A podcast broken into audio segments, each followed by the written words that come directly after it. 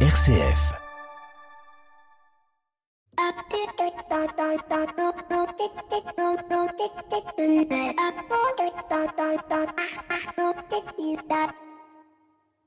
Bonjour à toutes et à tous. Par Toutatis, par Bélénos, euh, vous les aurez reconnus, il s'agit d'Astérix et Obélix. Ils seront au cœur de cette émission.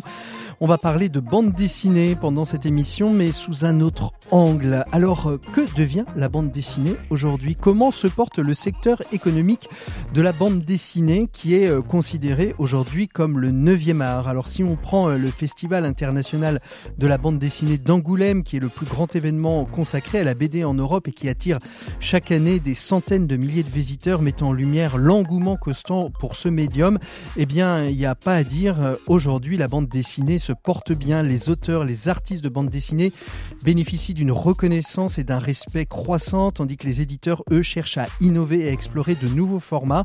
Cependant, le secteur fait aussi face à des défis euh, significatifs, et je pense particulièrement à la numérisation et à l'évolution des habitudes de consommation qui posent euh, la question de la pérennité des modèles économiques traditionnels de la diffusion et de la distribution de la bande dessinée. Les plateformes numériques offrent en effet de nouvelles opportunités de diffusion, on appelle ça les webtoons, et de monétisation, mais elles entraînent aussi une fragmentation du marché, une concurrence de plus en plus euh, accrue, et par ailleurs, euh, il est à noter que la rémunération des auteurs de bande dessinée est aussi un sujet de préoccupation majeur puisque beaucoup d'entre eux expriment leur difficulté à vivre de leur art. Mais n'est-ce pas le principe même de l'art? Certains gagnent beaucoup d'argent, d'autres moins. Euh, Van Gogh n'a rien vendu et euh, Picasso n'a pas arrêté de faire fortune. Donc face à ces enjeux, le secteur de la bande dessinée en France est à un carrefour. Les initiatives se multiplient afin de soutenir les créateurs, favoriser l'innovation, adapter l'industrie aux nouvelles réalités du marché. Et cela, ce sera crucial pour son avenir. Malgré les défis, la bande dessinée reste un domaine dynamique, évolutif, reflet d'une société qui valorise la créativité, l'expression artistique et le patrimoine culturel. Son avenir, bien que incertain, est plein de promesses portées par la passion des auteurs, des éditeurs, des lecteurs qui continuent à faire vivre ce médium unique. Bienvenue dans l'écho des solutions. L'écho des solutions Patrick Longchamp. Voilà, bonjour à toutes et à tous, bienvenue dans l'écho des solutions. C'est les vacances dans presque toute la France, alors j'ai décidé de vous emmener en balade cette semaine. Je vous emmène à la Citéco, c'est un musée dédié à l'économie qui se trouve à Paris dans le 17e arrondissement, place du Général Catroux pour être très précis.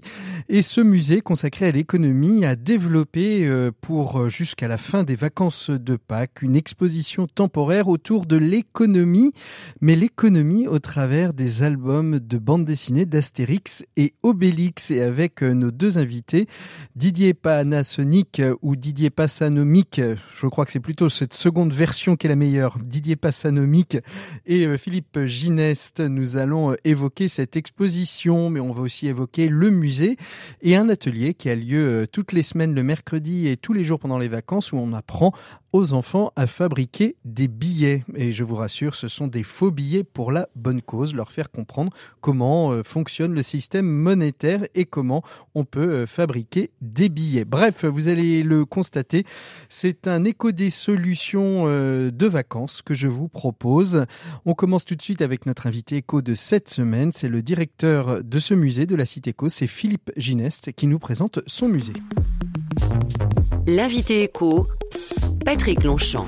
Voilà, je suis donc avec mon invité éco de, cette semaine, Philippe Gineste. Bonjour. Bonjour. Merci, euh, merci beaucoup d'être d'être avec nous. On va évoquer avec vous euh, euh, la Citéco, hein, la Citéco dont vous êtes euh, le, directeur, euh, le directeur général depuis depuis quelques années. Vous avez dû passer d'ailleurs la grosse première partie de votre année à, gérer à gérer le Covid et, l'ouverture, mais ça c'est de côté. On va parler de l'avenir. Parlez-nous un petit peu de, cette Citéco. c'est un musée dédié à l'économie. C'est extrêmement original d'avoir un, musée dédié à une part. Est-ce que c'était un petit peu le pendant de la Cité des sciences? On s'est dit il faut une cité de l'économie et on, on va créer Citéco. Alors en fait, vous avez euh, toute un, une volonté de faire en sorte que les sciences, le savoir euh, soient mis à disposition des publics euh, et de façon différente de ce que l'on peut faire avec des livres ou des reportages.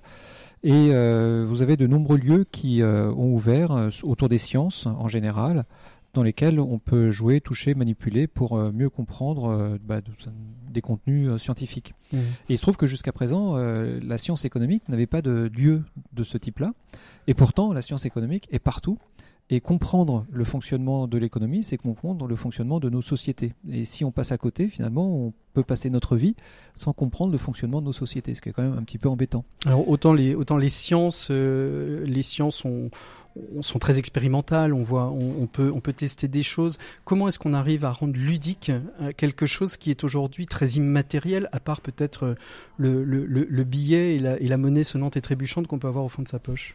Ah bah parce qu'en fait, euh, derrière ce savoir scientifique en économie, bah, il y a des connaissances, il y a un corpus de, de, de, de connaissances, et bah, tout notre enjeu, ça a été de définir comment euh, faire en sorte que ça soit euh, plus facilement euh, appropriable par mhm. tous les publics, pas uniquement l'expert, mais la famille, les scolaires, les lycéens, et de faire en sorte qu'on leur propose des dispositifs dans lesquels eh bien, on, peut toucher, jouer, manipuler.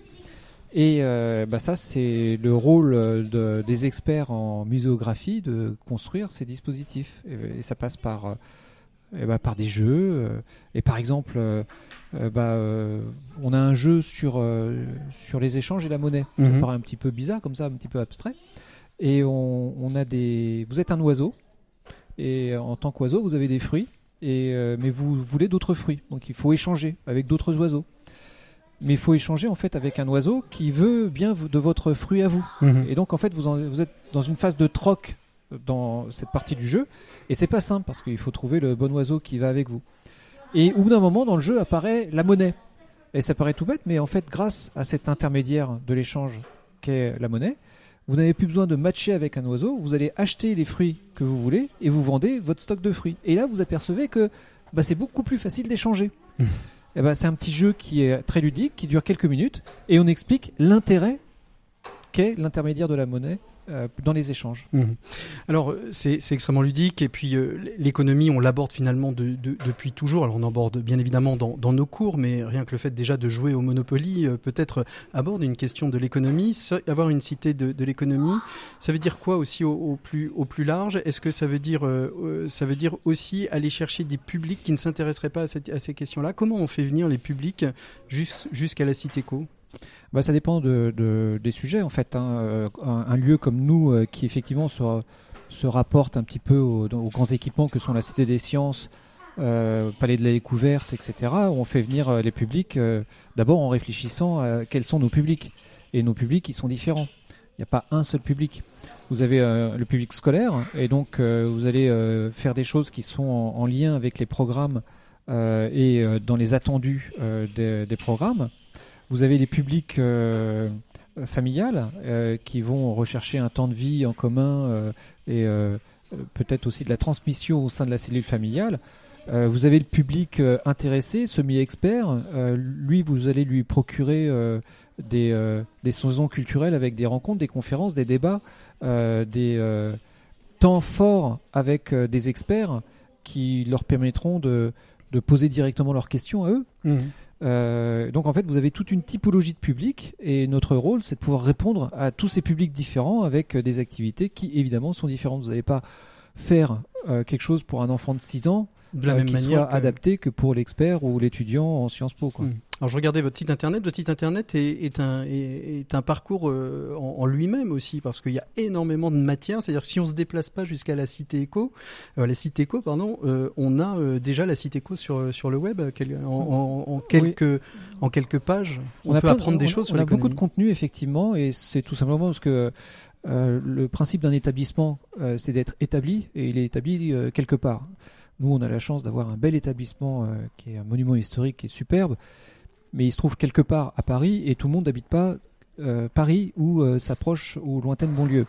Euh, et donc c'est pas tous les jours facile pour une grande partie de nos concitoyens de pouvoir être à proximité de Citeco et de bénéficier de nos activités.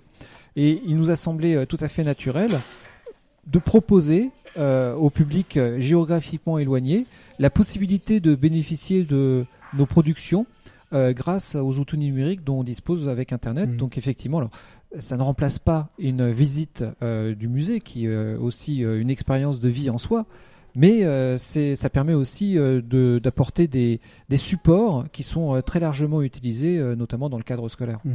Philippe, Philippe Gineste, on est ici dans l'hôtel Gaillard, qui fut une succursale de, de, de, la Banque de France.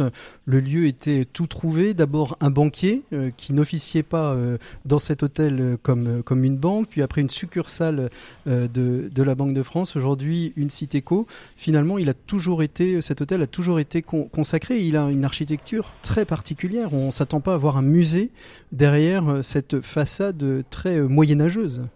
Alors effectivement, vous avez raison, euh, c'est la troisième vie architecturale du bâtiment. Il a été voulu par un bonhomme qui s'appelait Émile Gaillard. Il était banquier de son état, mais il l'a voulu pour y habiter. En fait, c'était sa demeure il avait des moyens et on est au 1880 et il a fait fortune euh, dans le développement de l'industrie, mais il était surtout euh, amoureux des arts et des lettres et euh, il avait pour client Victor Hugo par exemple, il avait été élève de Chopin et il avait collectionné de nombreuses œuvres de peinture, de sculpture, des tentures. il était notamment amoureux de la fin du Moyen Âge, du début de la Renaissance. Et ayant des moyens, il a eu la chance de pouvoir réserver un lot important à côté du parc Monceau pour construire une, euh, un château fantasmé, en fait, euh, début Renaissance, et c'est euh, le château de Blois, dont son aile Louis XII, qui a été l'inspiration principale. Et Émile Gaillard, en fait, il l'a fait pour y vivre et présenter les collections qu'il avait, mmh. qu'il avait réussi à accumuler. La Banque de France en a fait l'acquisition après la Première Guerre mondiale pour en faire une succursale. À l'époque, la Banque de France euh, avait une activité commerciale euh, comme euh, une banque commerciale d'aujourd'hui. Donc n'importe qui pouvait ouvrir un compte à la Banque de France. Cette activité commerciale, la Banque de France l'a fait fonctionner jusqu'au début des années 2000. Et à ce moment-là, elle a considéré que c'était plus nécessaire d'avoir cette activité. Et donc elle s'est défait de l'essentiel de son réseau partout sur le territoire national. Mais cette succursale, c'était la plus belle de tout le réseau.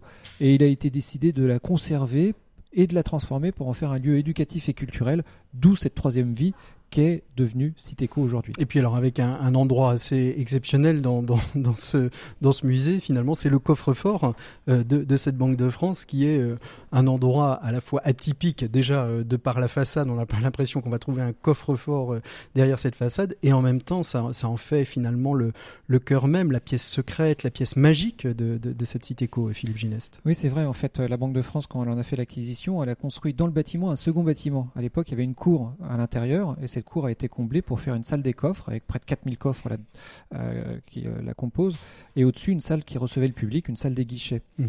Euh, et, en fait, cette, cette, salle des coffres, elle est entourée par des douves mises en eau, protégée par un pont, un pont levis, un pont basculant. et c'est comme un château dans le château finalement. Et d'un point de vue architectural, c'est quand même absolument atypique et étonnant. Et aujourd'hui, on présente des collections somptueuses qui euh, permet de montrer l'histoire des moyens de paiement. Euh, des premières monnaies, des crécéides de, 2700 ans euh, avant notre ère, enfin avant, avant aujourd'hui plutôt, jusqu'aux moyens de paiement numériques actuels. Mm. Et donc on explique un petit peu l'évolution de toute cette histoire. C'est combien de visiteurs par an aujourd'hui la Citéco, Philippe Gineste Alors en 2023, on était un peu plus de 90 000 visiteurs, ce qui est dans les objectifs qu'on s'était donnés. Et, pour l'avenir, quelles, sont les, ambitions euh, pour cette Citéco Démultiplier, évidemment, euh, multiplier euh, le, nombre de visiteurs, mais il y a d'autres, projets qui sont dans les cartons, au-delà des expositions temporaires qu'on, va visiter là d'ici quelques instants? L'ambition, c'est de développer, déployer des saisons culturelles, parce que lorsqu'on parle d'économie, on parlait un petit peu de l'histoire du monde finalement et euh, nos murs ne sont pas extensibles, ce qui fait que dans notre exposition principale, euh, il a fallu faire des choix.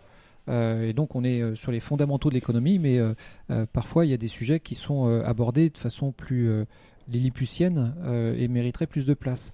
Ce qui fait que tous les ans, en fait, on développe une saison culturelle qui permet d'aller plus en profondeur sur certains sujets. cette année, par exemple, on évoque la consommation avec une saison qu'on a appelée Vice et vertus de la consommation. Euh, puisque la consommation est un moteur essentiel pour le développement économique et pour l'enrichissement des biens par des biens et services des personnes. Mais en même temps, il y a des, externalités négatives avec un accès aux ressources, des pollutions, une forme de fonctionnement économique qui peut-être atteint certaines limites. Mmh. Euh, et donc, on, prend une année comme ça pour euh, faire des conférences, des débats, des rencontres, voire des colloques pour parler de ces sujets-là. L'année prochaine, à partir de septembre, on aura pour euh, saison culturelle comme fil rouge la question du travail, qui est au cœur de l'activité économique euh, et euh, vous voyez que le, travail euh, est au cœur de l'actualité, hein, que ce soit le, pour le monde paysan, pour la rémunération, pour le financement du modèle social et ça permet euh, vraiment d'aller au fond des choses. Merci beaucoup Philippe Gineste pour euh, ce temps que vous nous avez accordé. On vous retrouve d'ici quelques instants, le temps d'aller euh, retrouver votre autre partenaire pour nous présenter cette exposition économie autour de, l'œuvre d'Astérix et Obélix, de l'œuvre d'Uderzo et, de Goscinny et de ceux qui ont pris leur suite bien évidemment. On trouve tout de suite la chronique des entrepreneurs et dirigeants chrétiens. Nous on se retrouve tout de suite après. Pour une économie du bien commun, la chronique des entrepreneurs et dirigeants chrétiens, Maxime Pavlak. Et cette semaine, c'est le tour de Maxime Pavlak pour la chronique des entrepreneurs et dirigeants chrétiens. Bonjour Maxime. Bonjour Patrick. Alors vous êtes un entrepreneur du monde agricole à travers votre structure Eloi qui œuvre pour le renouvellement des générations agricoles et la transition vers des pratiques plus durables. Quel a été votre regard sur le mécontentement du monde agricole et des agriculteurs, Maxime? Alors d'abord, Patrick, moi je suis heureux qu'on remette sur la table hein, la question du revenu des agriculteurs, parce que le pouvoir euh, d'achat, le pouvoir de vivre de son travail, c'est une question de dignité, et on renouvellera pas les générations agricoles sans revenu décent. Hein, donc euh, en fait, ce qui se passe, c'est qu'il y a beaucoup d'agriculteurs qui sont coincés dans un système vraiment absurde, dans lequel ils n'ont pas la maîtrise de leur prix de vente et ils subissent en plus l'augmentation de leur coût de production. Voilà, cette situation, elle est euh, évidemment impossible hein, à tenir sur la durée. La loi Egalim, elle voulait faire évoluer ce rapport de force, mais dans les faits, bah, c'est très compliqué à appliquer. Mmh Alors finalement, le gouvernement a fait donc machine arrière hein, sur l'environnement, notamment sur les objectifs de réduction de pesticides. Doit-on en conclure que l'ambition de transition n'est pas tenable dans le secteur agricole, Maxime? Bah, on en conclut surtout que c'était là où se trouvait le, le, cadeau le plus facile à faire aux agriculteurs et puis qui ne coûte rien à court terme. Euh, mais qui, enfin malheureusement, hypothèque l'avenir. Hein. Euh, mm. C'est faux. Il n'y a pas d'impossibilité technique et profonde à la transition. Euh, par exemple, à réduire l'usage des pesticides. Seulement, il y a de la résistance au changement à tous les niveaux de la chaîne. Euh, si on prend au niveau des coopératives agricoles, par exemple, j'en discutais la semaine dernière hein, avec un ancien directeur d'une grosse coopérative. Pour une grosse partie d'entre elles, il faut savoir qu'une bonne partie de leur marge se fait sur la vente des pesticides et des engrais. Hein, on comprend du coup que l'enjeu existentiel du secteur euh, soit de réduire les pesticides. Quand on est poussé à réduire ces usages, bah, il y a des freins qui sont mis partout. Qu'est-ce que ça veut dire, Maxime? Ça veut dire aussi qu'il y a de la concurrence des pays moins disants en normes environnementales? Oui, c'est vrai. On parle beaucoup de ces déséquilibres liés au libre-échange, hein, qui est réel, avec ces produits qu'on importe et qui n'appliquent pas les mêmes normes. C'est un vrai sujet, il faut l'adresser, mais il faut l'adresser avec des mesures miroirs, pas en abaissant nos propres standards. Euh, et puis face à cette concurrence des moins 10 ans, nos agriculteurs devraient être plutôt contents que l'Europe tente de rehausser les standards de production partout en Europe, parce que ça va réaligner certaines contraintes au niveau européen. Euh, or, c'est le discours inverse qui est tenu en accusant le Green Deal, qui d'ailleurs est même pas encore en application, euh, alors que, au contraire, ça devrait faciliter les choses pour nos agriculteurs français. Ah, au final, c'est le consommateur qui refuse de payer plus cher ses produits alimentaires, donc difficile pour le secteur de changer. Ben, moi, je suis convaincu que le, consommateur ou une bonne partie des consommateurs sont prêts à payer quelques centimes de plus pour soutenir les agriculteurs. D'ailleurs, le succès de marques comme euh, C'est qui le patron le démontre. Euh, mais il faudra quand même prévoir des systèmes pour compenser les coûts de la transition pour bah, ceux qui ont le moins de moyens financiers. Et à ce sujet-là, des expérimentations comme la sécurité sociale alimentaire sont hyper intéressantes. Je rappelle quand même que sur la question du pouvoir d'achat alimentaire, l'explosion récente des coûts euh, est principalement lié à l'augmentation des coûts de l'énergie et des intrants chimiques. Euh, notre système actuel de production à bas prix, il est largement biberonné par un pétrole pas cher.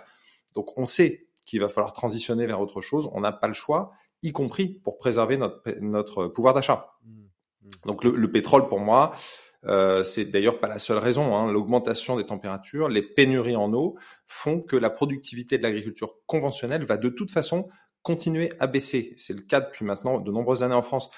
Et du coup, l'agriculture plus résiliente sur des sols vivants, qui a besoin de moins d'eau, qui est plus résiliente face aux aléas euh, climatiques, deviendra plus rentable. Et en fait, il faut anticiper ces changements. La question, comme souvent, c'est de savoir si on veut prendre notre part dans ce changement ou laisser la bombe alimentaire aux générations futures.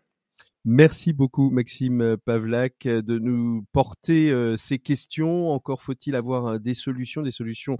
On en amènera très certainement dans notre émission euh, dédiée au, Salon de l'agriculture. Nous on retrouve tout de suite, d'ici quelques instants, on retrouve nos, nos, deux invités pour évoquer au cœur du musée la cité Éco cette exposition dédiée à l'économie au travers des albums d'Astérix et Obélix. En attendant, je vous propose de faire une pause musicale dans l'écho des solutions. On se retrouve tout de suite après. Merci beaucoup Maxime. À très bientôt. Au revoir.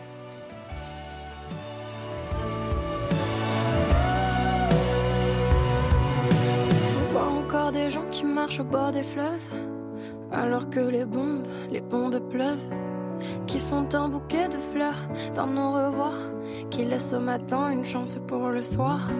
On voit parfois des gens qui flânent sur les trottoirs, qui malgré les lumières essaient de voir, une étoile filante qui traverserait le noir. Une étoile filante qui serait la leur ce soir, qui cherche à entrevoir au milieu de ce grand désespoir le courage, l'envie d'être honnête et la beauté d'être à part. Le courage, l'envie d'être honnête et la beauté d'être à part. On voit tellement de gens qui hésitent et qui doutent. Et si c'était pas la bord de cette route? On voit encore des gens là-haut sur la montagne, malgré les orages et la tramontane, qui essaient d'entrevoir, au milieu de ce grand désespoir, le courage, l'envie d'être honnête, et la beauté d'être à part. Pourrait-il entrevoir, au milieu de ce grand désespoir, le courage, l'envie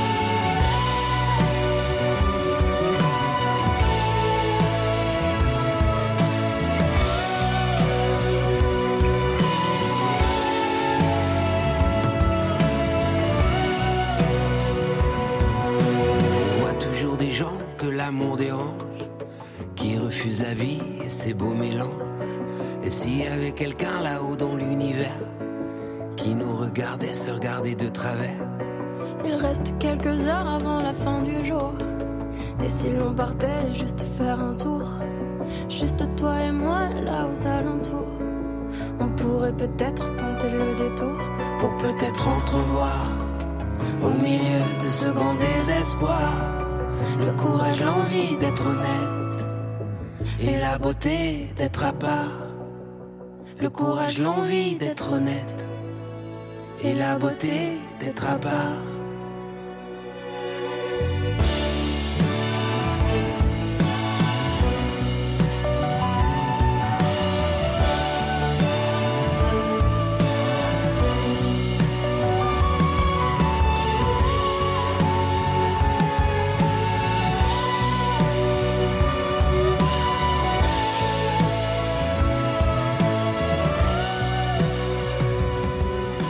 C'était Gaëtan Roussel, La beauté d'être, tiré de son album Éclectique.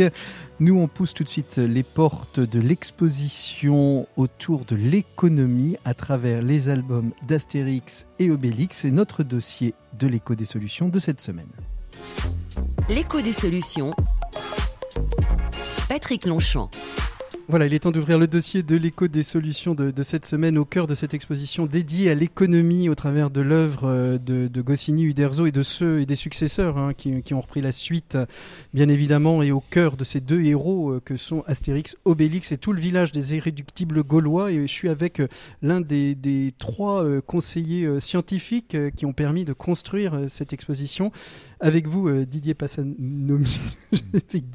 avec vous, Didier. On va, on va s'arrêter là. Vous avez un nom très astérixien, c'est ce que je, je oui, oui, Oui, euh, souvent on dit Passamonix. Euh, mais enfin, Hergé qui, Passamonique, Hergé qui se souvenait pas de mon nom euh, nous appelait mon frère et moi les frères Karamazov. Alors, donc euh, vous en faites ce que vous voulez finalement. On en fait ce qu'on veut. On est avec vous, Didier. Vous êtes un spécialiste de, de, de bande dessinée. Vous l'avez euh, mis dans, dans tous ces états. Vous avez été libraire. vous êtes en même temps scientifique. Vous avez, vous êtes journaliste. Vous avez vous-même votre propre média podcast pour parler de, de bande dessinée. Donc vous étiez tout à fait la personne adéquate pour co-construire cette, exposition.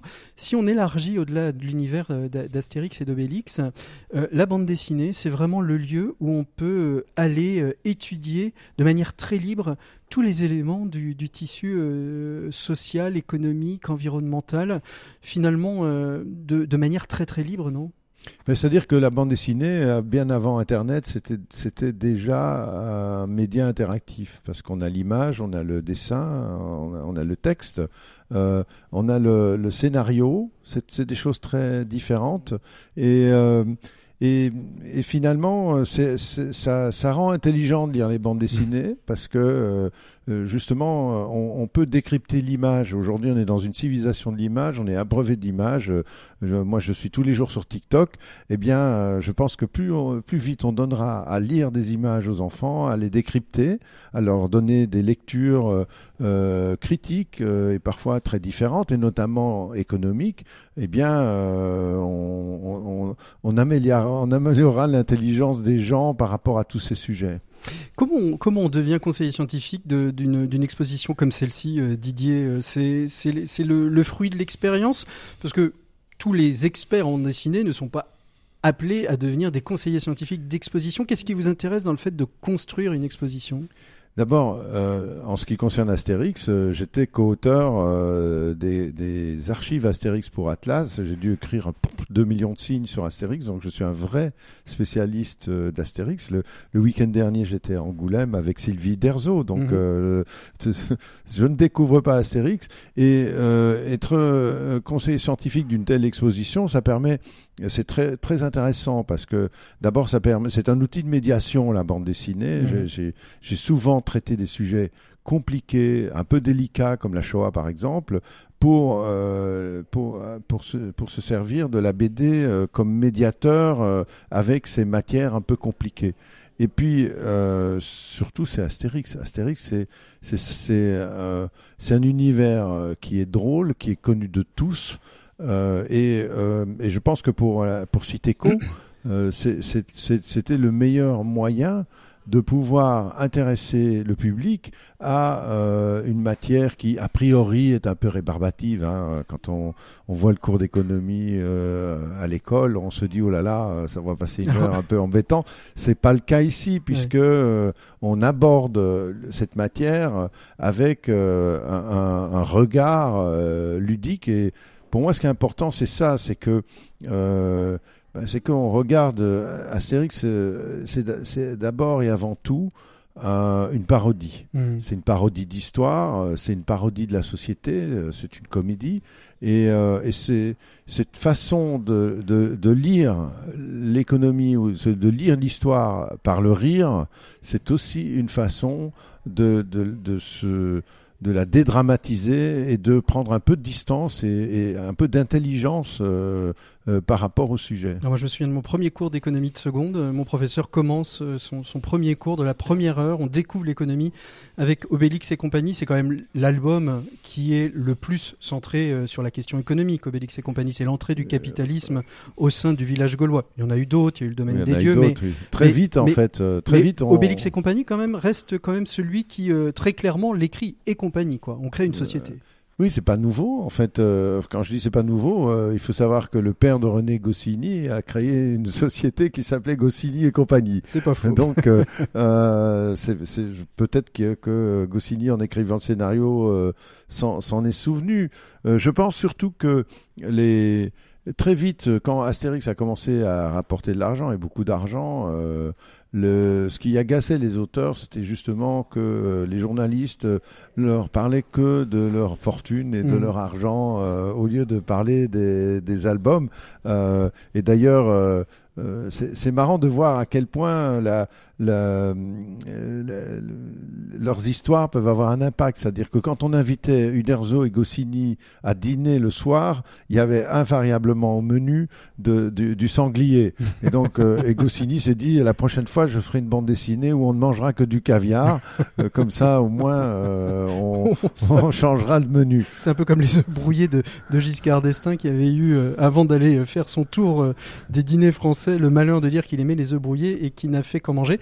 Dont d'ailleurs Goscinny s'est servi allègrement dans Is No Good pour se moquer dans les cauchemars d'Is No Good, si ma mémoire, si ma Ah, mémoire est bonne. Absolument. Comment comment on conçoit comment on, on, et on est obligé de relire l'intégralité des Astérix et d'Obélix pour euh, construire une exposition vous utilisez euh, enfin énormément de thèmes sont utilisés euh, vous utilisez même les thèmes d'actualité puisqu'à un moment donné on parle de sport euh, de Bien sport sûr. bon C'est l'année ou jamais. c'était l'année l'année ou jamais comment comment on fait pour construire cette exposition? Alors vous étiez pas seul hein, il y avait Christian Chavagneux il y avait euh, Philippe Gineste qui, qui vous accompagnait les, les commissaires de l'exposition sûr, on la- passe par relire tous les tous les albums Les, vous banquiers les avez centraux de la Banque de France. hein. Attendez, c'est des gens sérieux. hein. Absolument, Donc, absolument. euh, oui, ben on commence par lire les albums, par essayer de repérer euh, qu'est-ce qui tient de, l'économie euh, dans les albums? Et puis il y a une discussion avec les autres commissaires. Hein.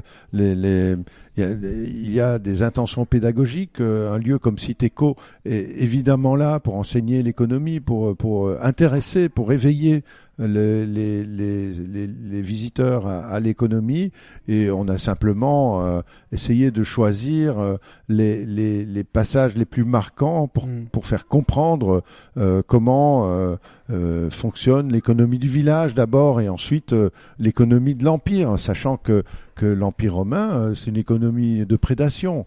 Euh, Il faut savoir que les que les Romains ne payaient pas d'impôts Mm. euh, parce que euh, ils vivaient sur la bête euh, de, de la bête impériale, si je puis dire. Et donc euh, voilà, il y, a, il y a tout ça. Et puis je dois dire que que euh, on a tous relu les albums et on, on les a redécouverts en fait, Mhm. Euh, parce que euh, s'il y a bien un- quelque chose comme Astérix qu'on a lu mille fois, euh, dix mille fois, eh bien euh, les relire avec euh, avec les lunettes de l'économie, euh, bah, ça redonne un nouveau plaisir à la lecture d'Astérix. Mhm. Alors justement, comment vous y êtes pris pour dégager les thèmes? D'abord, dans les albums d'Astérix, est-ce que euh, les fondements de ce qui est dit sur la question de l'économie sont des fondements qui sont vrais ou ce sont des fondements fantasmés? Ou est-ce qu'il y a vraiment, euh, y a vraiment quelque chose qui Alors je suppose que ce que vous avez mis là est vrai parce que vous pouvez pas aller, mais est-ce que il y, a, y a- quelque chose de l'ordre de l'imaginaire aussi dans les dans les relations, dans les bases des transactions qui pouvaient exister à cette époque gauloise entre les Gaulois et les Romains et cette Mais suprématie romaine comme dirait l'autre, euh, euh, tout ce que je raconte est vrai puisque je l'ai inventé d'un bout à l'autre. Euh, mais c'est évidemment, c'est-à-dire que c'est d'abord un exercice d'observation. euh, La caricature, la caricature part toujours du vrai pour la transformer, pour la sublimer, pour lui donner un sens euh, satirique. Mhm. Euh, donc c'est exactement ça, Astérix. Et euh, il y a du vrai, puis il y a du faux aussi. Euh, enfin, aujourd'hui, on sait que les menhirs, c'est un, c'est, c'est une invention celte de 7 ans, de 7 Mm. siècles avant Jésus-Christ, que ça n'existait pas chez les Gaulois. Mhm. De la même façon, les Gaulois que la potion magique n'existe ne pas. mangeaient pas les sangliers, on le sait aujourd'hui, ils élevaient les cochons comme tout le monde. Et donc, les sesterces, par exemple, ils échangent des, des sesterces. En fait, le sesterce n'a cours en Gaule de façon générale qu'un siècle après euh, Astérix, euh, si, pour autant, si on considère Astérix comme, comme euh, une réalité historique. Donc, euh, euh, évidemment qu'il y, a- qu'il y qu'il y a une partie fausse, mais après, il y a un regard et un regard qui change avec le temps. Mhm. C'est-à-dire que le regard sur l'économie qu'ont les auteurs entre 59 et 60 euh, et, et le même regard que peut avoir Uderzo dans les années 80, c'est pas le même parce que la- le, euh, le monde a changé, parce que euh, le- entre-temps, euh, euh, le- il y a- il l'euro qui est arrivé. euh, donc, euh, on n'a plus du tout les mêmes préoccupations économiques de la même façon que, que si on appliquait les schémas fiscaux de, de Mm. l'Argo Winch, on irait en tôle assez rapidement. Euh, donc, euh, donc, oui, il y a du vrai, du faux. Et ce qui est important, c'est d'apprendre justement un regard critique. À la fois sur l'image et, en même temps sur l'économie. Euh, il ne faut pas qu'on avale tout ce qu'on nous propose sans un minimum de réflexion. On va laisser la parole à, Philippe Ginès qui est encore euh, qui est encore avec nous. Euh, Philippe Ginès, comment vous avez construit pédagogiquement cette cette exposition? Qu'est-ce que vous avez voulu dire au travers de ces euh, euh, 7 8 thèmes si si, j'ai bien compté qui, qui sont abordés tout au long? On commence par le village gaulois parce que si finalement le, cœur de vie, le cœur de ville de et, et le cœur économique euh, des, des, des des albums d'Astérix Obélix. Oui, en fait, pour, euh, pour résumer assez rapidement, euh, il y a deux choses dans le dans l'ouvrage, euh, dans, dans l'œuvre. Mhm. Il y a ce qui se passe dans le village et ce qui se passe en dehors du village. Ce qui se passe dans le village, c'est un, c'est un monde complètement fantasmé euh, euh, d'un village où ils font pas grand-chose. Il y a deux personnes qui travaillent, on sait pas trop pourquoi, parce qu'il y en a un qui vend des poissons à personne et l'autre il frappe euh, pour fabriquer euh, des objets en fer, mais on sait pas trop à qui. Et tous les autres ne font rien. Ah, il y a les chasseurs, Oui, les bon, chasseurs-cueilleurs. Ils, ils, ils font pas grand chose, quoi. Ils- mais par contre, voire même il y a de la monnaie, mais ça sert pas à grand chose finalement. Et par contre, dès qu'on sort du village, on est dans le monde romain, et ce monde romain, lui, il est organisé. Il est organisé parce qu'il y a un État.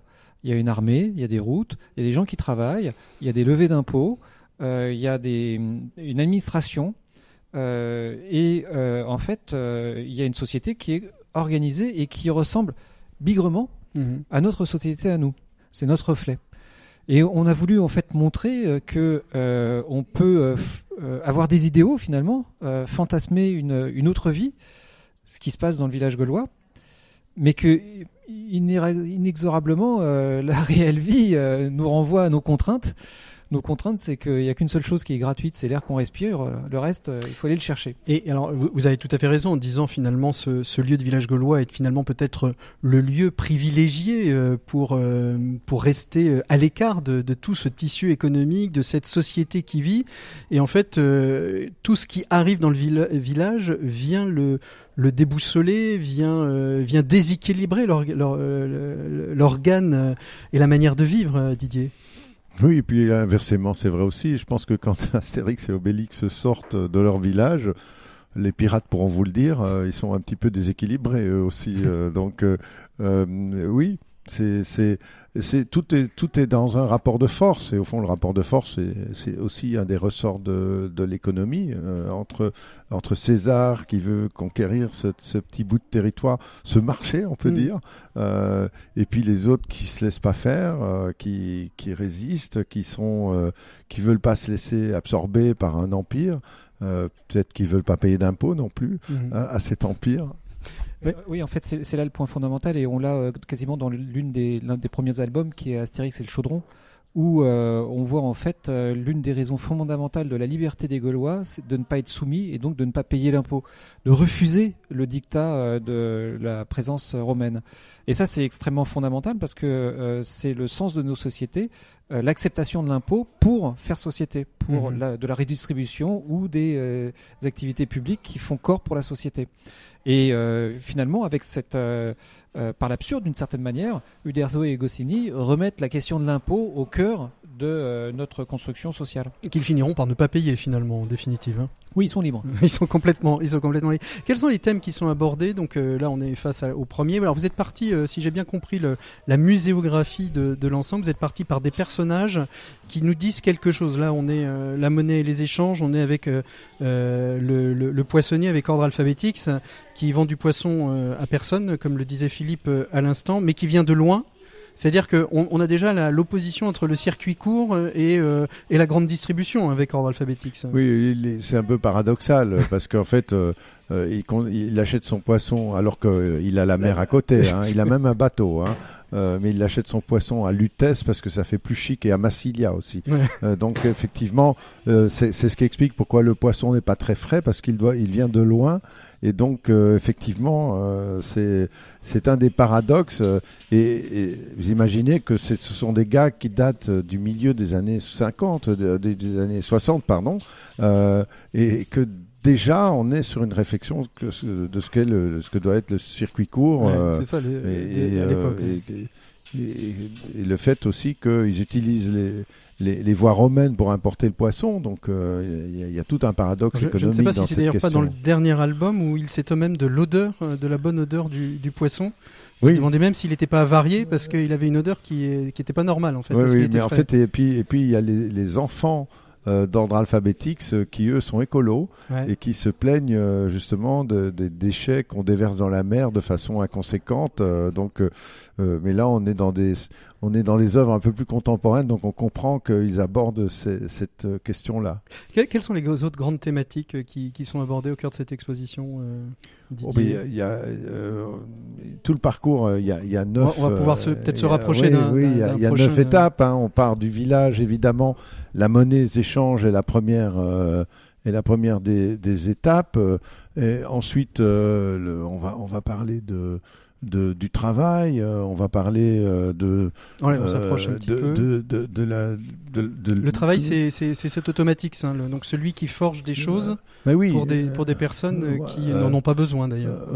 oui, enfin ils peuvent en avoir besoin. des fois, boucliers, oui, des fois les enclumes. Bah, oui, on a besoin, on a besoin du travail artisanal, ne fût-ce que pour fabriquer l'épée d'Astérix. Donc il, il, il, est utile dans le village, mais il y a aussi euh, la question de la nature. Par exemple, le, village se trouve à côté d'une forêt euh, où on va aller chasser les sangliers.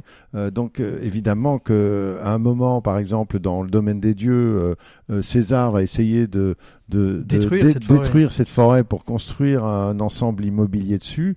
ça va bouleverser complètement l'économie du village. Donc il y a une vraie euh, une, vraie implication économique, y mhm. compris dans les aventures. Euh, de, de euh, on va on va évoquer la piraterie, par exemple. Ah la piraterie, j'étais étonné de voir justement les pirates. En quoi les, les pirates apportent quelque chose à, la, à ce que nous dit de, j'ai vraiment été étonné euh, de, de voir la, la notion de pirate. Qu'est-ce qu'ils euh, apportent à la question économique bah, on, Les hackers On le voit bien les, avec les outils euh, dans, dans, dans, la mer Rouge. il suffit qu'ils attaquent les bateaux qui passent et puis ça perturbe complètement l'économie mondiale. Oui, il faut savoir que Jules César, dans sa jeunesse, a été fait prisonnier par des pirates au sud de la Turquie actuelle. Mhm. et il a été libéré après paiement d'une rançon.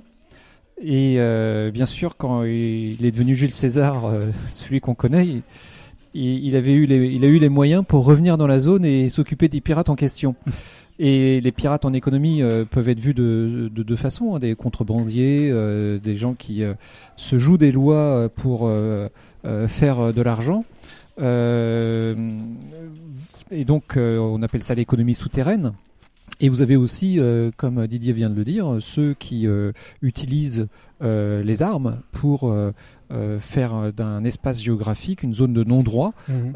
et ainsi développer leur propre pouvoir à eux. Mhm la mer est un lieu est un lieu d'échange. Vous, vous le disiez, à la fois ça peut être un lieu de danger, c'est aussi un lieu d'échange. On le voit dans l'Odyssée, euh, l'Odyssée d'Astérix avec ce bateau phénicien qui vient. Euh, je le vois là-bas au fond, euh, en train d'expliquer d'abord que, à, tous ceux qui rament que bah, ils ont payé pour ramer, mais que c'était la manière d'organiser les choses. Et puis de toutes ces de tous ces produits qui viennent du Moyen-Orient. Oui, alors il faut là, d'un point de vue historique, euh, l'Empire romain s'est fait autour de la, Méditerranée. Hein, c'est Mare Nostrum mhm. et euh, la capacité euh, des, bateaux pour transporter des marchandises sur de longues distances à des coûts faibles, avec une certaine sécurité finalement, même si peut-être que 5 à 10% des bateaux n'arrivaient pas à bon port. a permis en fait un échange international qui, dans Astérix, est symbolisé par ce marchand phénicien. Mhm. Euh, mais euh, la réalité et les fouilles archéologiques montrent que les échanges euh, internationaux préexistaient à l'arrivée de Rome dans l'Empire gaulois, dans, la zone gauloise, Et euh, finalement, dès que l'homme a eu euh, une sédentarisation, il a montré sa faculté à pouvoir échanger des biens et, des services. Euh, des services, c'est plus compliqué à l'époque, mais surtout des biens et, et comme des, des, objets, des objets manufacturés, des, des, bijoux, qui parfois ont fait plusieurs milliers de kilomètres. Mmh, mmh. Et ça montre en fait que le, le besoin que nous avons d'échanger pour créer des richesses, c'est un besoin fondamental.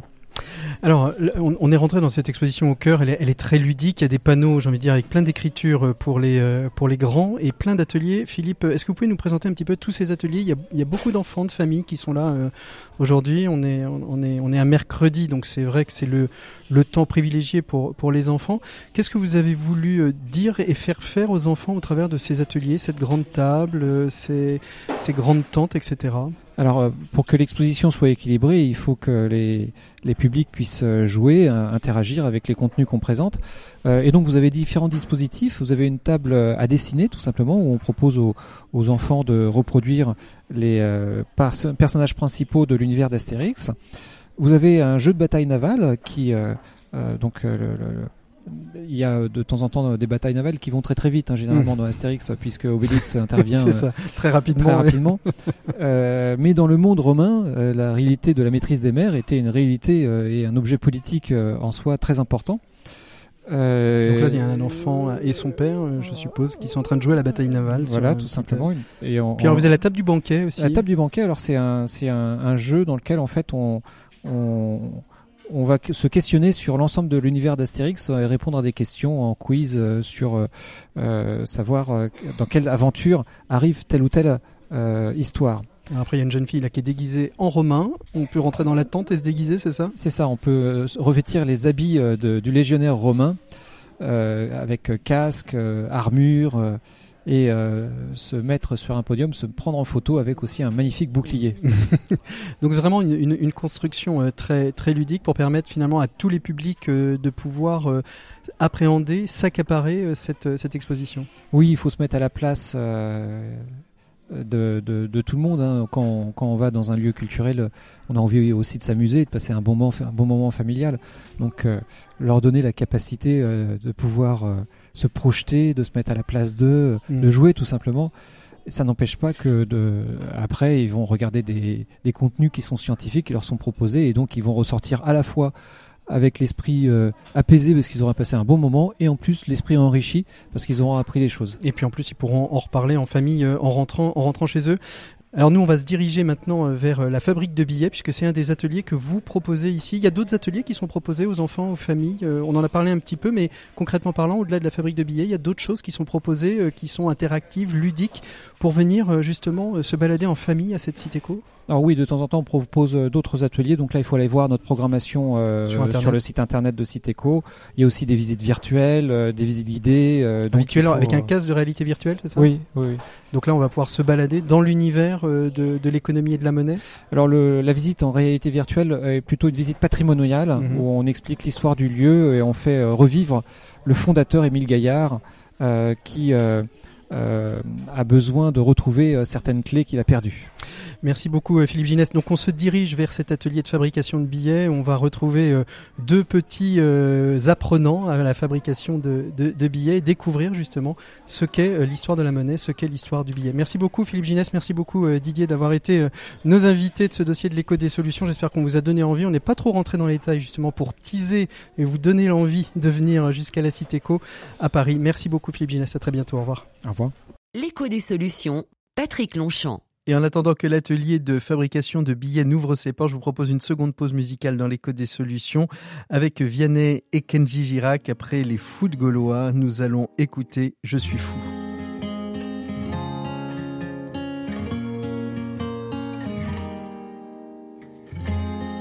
Certains pensaient qu'ils étaient seuls, abandonnés là sur le sol. On veut changer tout ça, mais oh là là oh là là. Certains voudraient qu'on se déchire pour des billets, pour un empire. On veut changer tout ça, mais oh là là, oh là là. Et toi, qui a troqué le jeu contre le nous, j'y donnerai le monde au sang dessous? Ici-bas, tu es fou. Et toi, tu tends la main vers celui qui n'a rien, sans en vouloir à celui qui a tout. Si pour ça, tu es fou, je suis fou.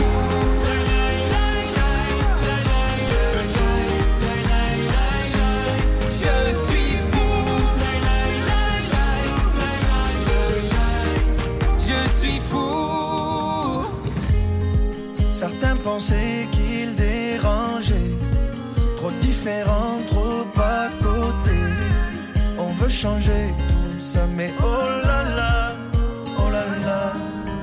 Et oublie les gens qui nous séparent. Il est temps qu'on se répare. Que tous les fous se préparent sur la ligne de départ. Parlez pas de complot. Et l'autre et l'autre il abandonne. On va déjà se changer soi. Oh là là. Et toi, qui a troqué le jeu contre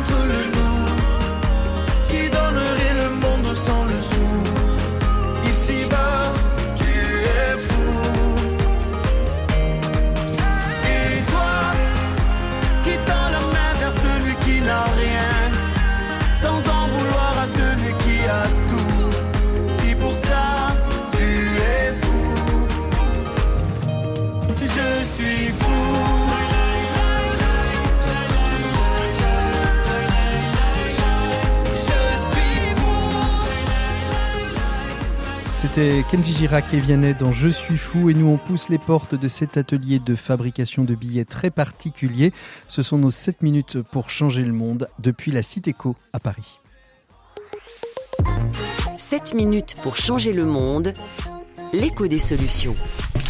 Tu as choisi ton dessin Tu veux faire un cheval Pas trop grand. Alors, ouais, regarde que ce soit pas trop grand. Non, c'est bien. Ça va aller? Oui, c'est bien. Euh, je prends un crayon. Tu prends un crayon, oui, tu sais comment ça marche Oui. C'est pas grave si je fais pas les petites taches.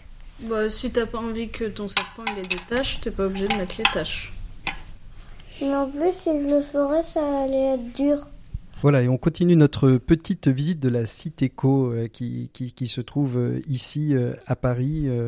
Euh, dans un hôtel particulier euh, qui fut euh, le siège de, de la Banque de France il y, a, il y a quelques années, enfin une des, une des succursales de la Banque de France pour être très précis. Je suis avec euh, euh, Solène qui est médiatrice euh, dans, dans ce musée, la Citéco, et qui anime un atelier de fabrication de billets. Alors, on va faire de la fausse monnaie euh, pendant quelques instants. Bonjour Solène. Oui, bonjour.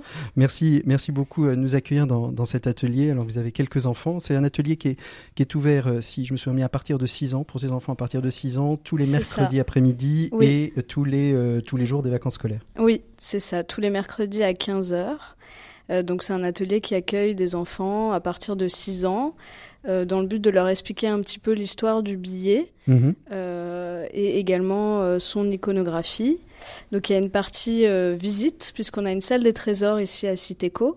On fait une petite visite d'une demi-heure comme ça pour retracer l'histoire du billet. Mhm. Et ensuite, il y a une partie atelier d'une heure où les enfants peuvent à leur tour faire euh, leur propre billet Ah, la euh, salle- la salle- factice. La salle au évidemment. trésor qui se trouve dans, dans l'ancien coffre hein, de cette succursale ça. de la Banque de France, un, un endroit peut-être un peu magique pour commencer, euh, pour commencer à devenir. Alors, C'est pas un peu problématique d'apprendre aux enfants à être faussaires euh, dès, dès le plus jeune âge? Alors, ce sont des billets factices, donc évidemment, ils pourront pas les réutiliser.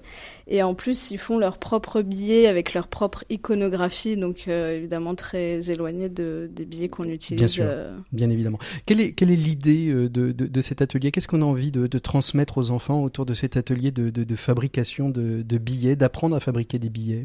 Eh ben, on montre une des facettes euh, de la monnaie, euh, en, en se concentrant euh, plus exactement sur la monnaie fiduciaire, donc Mhm. le, le billet, euh, en expliquant un petit peu comment euh, comment il est apparu, euh, puisqu'il n'est pas apparu tout de suite dans nos sociétés. Et de cette manière, ils peuvent déjà s'approprier un petit peu. Mm.